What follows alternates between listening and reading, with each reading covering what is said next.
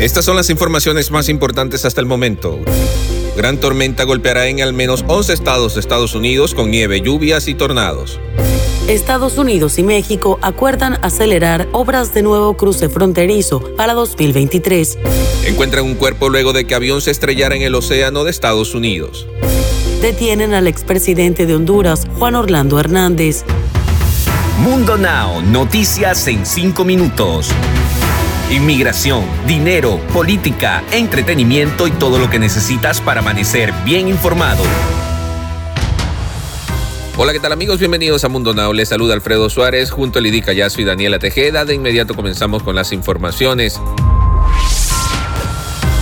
Las autoridades advierten que se avecina una gran tormenta que golpeará al menos 11 estados de Estados Unidos trayendo mucha nieve fuertes lluvias e incluso hasta tornados, principalmente desde este miércoles hasta el día viernes. El Servicio Nacional de Meteorología informó sobre una tormenta a gran escala que provocará intensas nevadas, una mezcla invernal de lluvia torrencial, posibles inundaciones, tormentas eléctricas severas e incluso podrían avistarse algunos tornados. Este clima afectará al centro sur y este del país. También detallaron que es cada vez más probable que una fuerte tormenta invernal afecte gran parte del centro de los Estados Unidos a finales de esta semana, refiriéndose principalmente a los días jueves y viernes el embajador de Estados Unidos en México, Ken Salazar, y funcionarios de ambos lados de la frontera se comprometieron en California a acelerar para 2023 el fin de las obras de un nuevo cruce fronterizo de peaje que busca descongestionar el tráfico de vehículos y peatones. El proyecto de Otay Este, o Garita de Otay 2, como se le llama popularmente, se ha esperado por generaciones, manifestó a la prensa la vicegobernadora de California, Eleni Kunalakis, al cabo de una cumbre binacional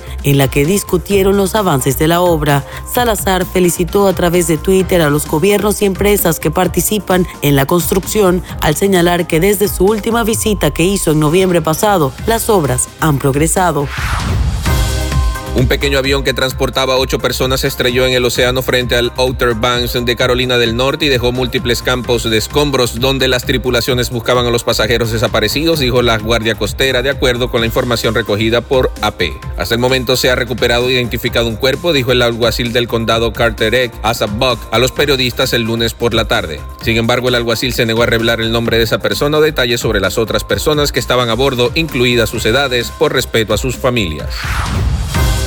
Las autoridades anunciaron que este martes detuvieron al expresidente de Honduras, Juan Orlando Hernández, en su domicilio, ubicado en Tegucigalpa. Las autoridades anunciaron que el gobierno de Estados Unidos pidió el traslado del exmandatario para juzgarlo, aunque no aclararon por qué delitos será acusado. En Honduras corre el rumor de que el exmandatario está relacionado con delitos de narcotráfico y drogas, aunque en pocas horas aclararán dicha versión. Las autoridades continúan con el proceso para acusar al expresidente de la nación centroamericana mientras se inicia el posible traslado del mandatario a Estados Unidos. Desde el lunes por la noche, el domicilio de Hernández estuvo siendo vigilado y rodeado por cientos de policías y militares, quienes estaban esperando la orden de captura del mandatario. Poco después fue la policía quien arrestó el martes a Hernández en su casa en virtud de una solicitud de extradición del gobierno de Estados Unidos por cargos de narcotráfico y armas. La administración norteamericana no dio declaraciones al respecto, ni ofreció más detalles por los delitos que se le acusa.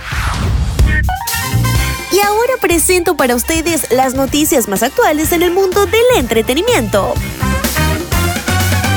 Juntos de nuevo, muy contentos, emocionados y llenos de energía. Adamari López y Tony Costa dejaron con la boca abierta a propios y extraños, pero muy esperanzados a quienes aún creen que exista una oportunidad de revivir su amor el uno por el otro. Pues el pasado 12 de febrero se dieron cita juntos de nuevo, a unos días de San Valentín, es decir, el pasado 12 de febrero, Adamari y Tony aparecieron muy juntos y felices en un partido de fútbol, rodeados de personas quienes sin duda los reconocieron y no dudaron en grabarlos, pese a haber terminado desde ya hace casi un año como pareja. Pero, ¿y si Tony Costa volvió con Adamari? ¿Qué sucedió con su supuesta novia, la bichota? Desde hace semanas se rumora que el bailarín español ya tendría una nueva conquista amorosa y se trataría de una joven empresaria apodada la bichota. Sin embargo, aún no se hace nada oficial ¿Será que la dejó y volvió con Adamari? Deportes. Y en los deportes, Kylian Mbappé le dio la victoria al PSG por 1-0 sobre el Real Madrid en la ida de los octavos de final de la Liga de Campeones con un golazo en la agonía del encuentro, luego de que Lionel Messi fallara una pena máxima. Paris Saint-Germain y Real Madrid decepcionaron con un juego que había generado grandes expectativas, pero al final fue poco vistoso. Además de la derrota, otra mala noticia para los merengues y Carlos Ancelotti es que ya tienen dos bajas para la vuelta luego de que Casemiro y Federland Mendy fueron amonestados y estarán suspendidos por acumulación de tarjetas. Y esto fue todo en este episodio de Mundo Now. Les recordamos que estamos en www.mundohispánico.com y también en todas las plataformas digitales. Si te gustó este episodio, te invitamos a suscribirte en esta, la plataforma donde nos estás oyendo, y activar las notificaciones para que estés al día con toda nuestra información.